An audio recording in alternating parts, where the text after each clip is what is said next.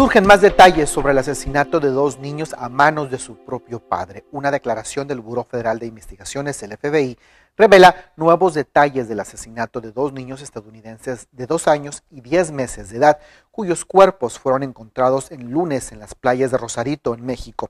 La agencia afirma que su propio padre los llevó a ese país para matarlos. Les clavó un arpón varias veces en el pecho porque creía que los niños tenían ADN de serpiente y debía matarlos para salvar al mundo de monstruos, afirma la acusación. Matthew Taylor Coleman, de 40 años, fue acusado en una corte federal de Los Ángeles de matar a sus hijos pequeños. Los cargos que enfrenta son de asesinato en el extranjero de ciudadanos estadounidenses. Este hombre habría confesado su crimen luego de que fue detenido por agentes de la Oficina de Aduanas y Protección Fronteriza, los CBP, cuando trataba de ingresar a Estados Unidos a través de la garita de San Isidro, en la frontera entre Tijuana San Diego. El propio Coman, quien es dueño de una escuela de surfistas en California, identificó a sus hijos en las fotos que tomaron las autoridades mexicanas al recuperar los cadáveres. California se convertirá en el primer estado del país en exigir a sus maestros y trabajadores del sector escolar de K12 a estar vacunados o a someterse a pruebas del COVID-19 cada semana. El anuncio fue realizado por el gobernador Gavin Newsom en una escuela de Oakland, en California, que ya regresó a las clases presenciales después de la pausa por las vacaciones de verano. Las clases se reanudarán en los próximos días en otras localidades de ese estado. Creemos que esto es lo correcto y creemos que es una forma sostenible de mantener abiertas nuestras escuelas y de tratar la ansiedad número uno de que los padres como yo tenemos por los niños, expresó el gobernador californiano. Este ordenamiento para el personal escolar entra en vigor el 12 de agosto y las escuelas de California deberán cumplir con la norma antes del 15 de octubre del 2021. California se convierte en la primera entidad en tomar una medida así en un momento en que el Estado registra en las últimas semanas un incremento en los números de contagios, hospitalizaciones y fallecimientos a causa del coronavirus. Una enfermera alemana está acusada por supuestamente inyectar solución salina a personas en lugar de vacunas contra el COVID. Según medios alemanes, los hechos ocurrieron en el distrito de Frisia cuando la mujer fue denunciada por varios pacientes. Las autoridades alemanas informan que la mujer enfermera trabajaba en el centro de vacunación Rofhausen durante el periodo del 5 de marzo al 20 de abril. Hasta el momento no se sabe realmente qué hacía la enfermera con las vacunas de COVID.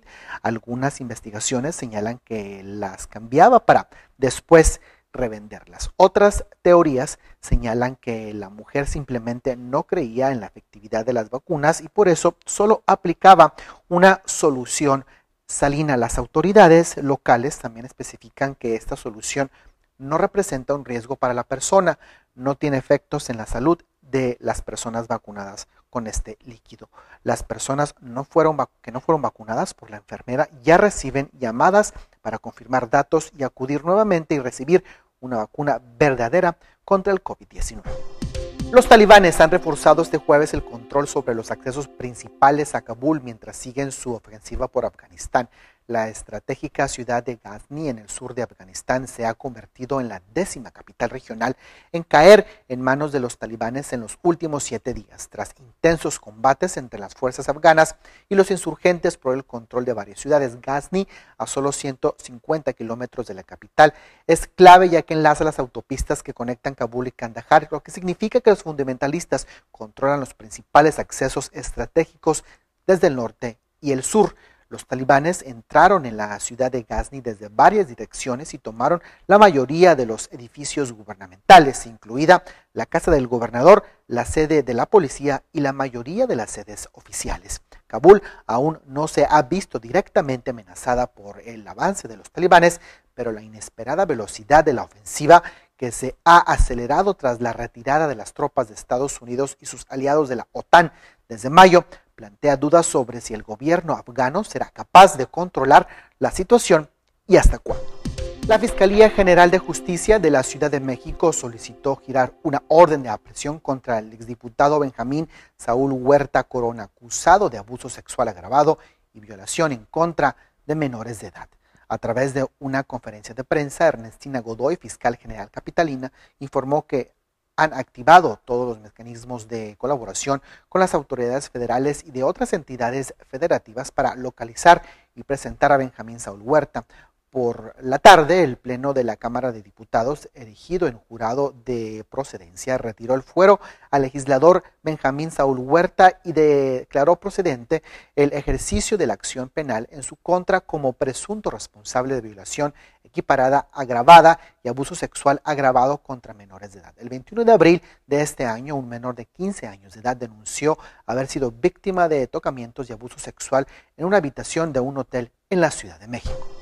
Laura Bozo fue vinculada a proceso por un delito fiscal de 12 millones de pesos, unos 600 mil dólares, y por el cual el juez a cargo dictó prisión preventiva a petición de la Fiscalía General de la República Mexicana, debido a que no acreditó cuál es su domicilio y esto se considera como riesgo de fuga. Las investigaciones indican que la peruana vendió un inmueble embargado por el Servicio de Administración Tributaria, el cual era garantía para pagar un adeudo al fisco por 13 millones 769 mil pesos, unos 691 mil dólares.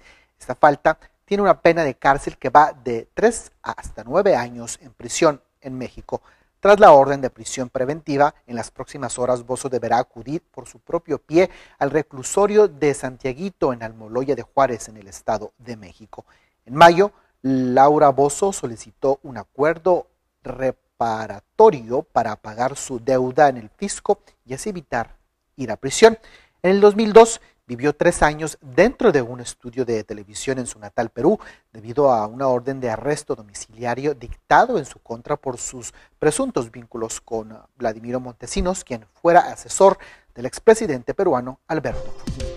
Soy Uriel Posada, nos vemos en la próxima.